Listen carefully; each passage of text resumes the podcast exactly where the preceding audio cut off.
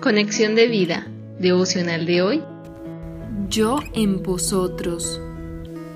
Dispongamos nuestro corazón para la oración inicial. Gracias Señor Jesucristo por ese regalo maravilloso del Espíritu Santo, por abrir el cielo para que fuera derramado con poder en mi corazón.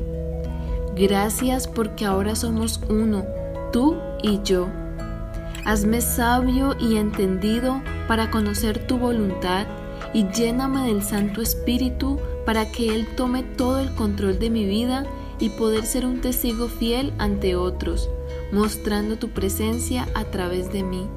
En el nombre de Jesús. Amén. Ahora leamos la palabra de Dios. Juan capítulo 14 versículos del 17 al 20. El Espíritu de verdad al cual el mundo no puede recibir, porque no le ve ni le conoce.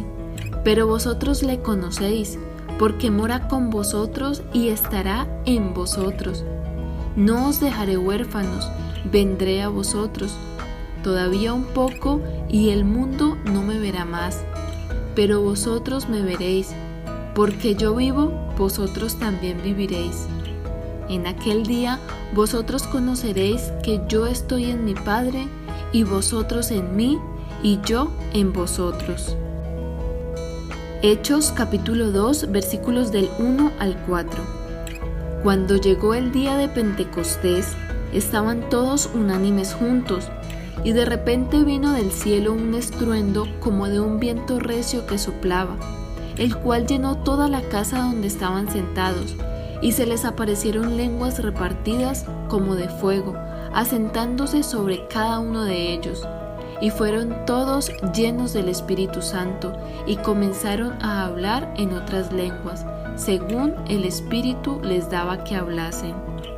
La reflexión de hoy nos dice, el cumplimiento de esta promesa en la palabra de Dios no debemos verla como un hecho remoto que sucedió solo con los apóstoles, Así como para ellos fue una experiencia real, lo debe ser para nosotros, porque cuando recibimos a Cristo, con el nuevo nacimiento, nos cubre de Él por el poder del Espíritu Santo, de tal manera que en ese momento somos regenerados, habitados, asegurados, sellados, garantizados, bautizados y llenos de su presencia.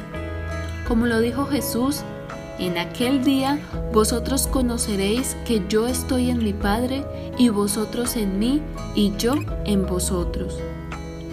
Si comprendiéramos el poder de esa grandiosa verdad, entenderíamos que el Espíritu Santo entró a nuestro corazón para gobernar, para establecer la autoridad divina en nosotros y empezar a revolucionar todo nuestro ser interior. Primero, aplicando la obra redentora de Cristo en nosotros, lavándonos y purificándonos de todos nuestros pecados. Y segundo, revistiéndonos del carácter de Cristo para poder tener vidas espirituales guiadas por Él.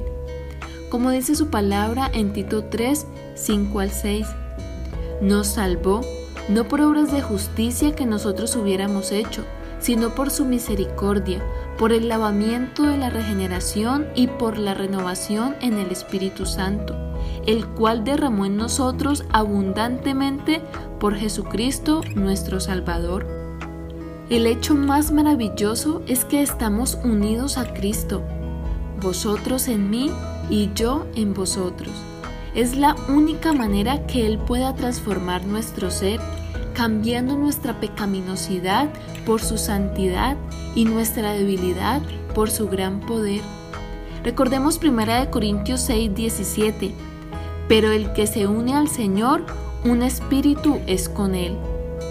Si somos uno con Él es para permitirle que tome el control y en ese proceso de renovación nos santifique y limpie por completo en todo nuestro ser, espíritu, alma y cuerpo. Dejemos que Él tome gobierno y opere en nuestra vida.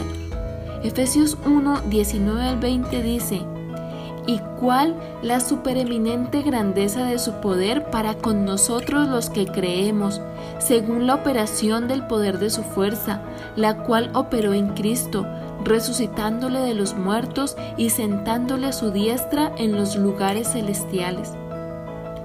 El poder que levantó a Cristo de entre los muertos ahora está en nosotros para que llevemos a cabo su obra en la tierra, llenos del Espíritu Santo, conociendo la voluntad de Dios y viviendo vidas plenas, llenas de gozo y valor, irradiando a Cristo a través de nosotros. Visítanos en www.conexiondevida.org. Descarga nuestras aplicaciones móviles y síguenos en nuestras redes sociales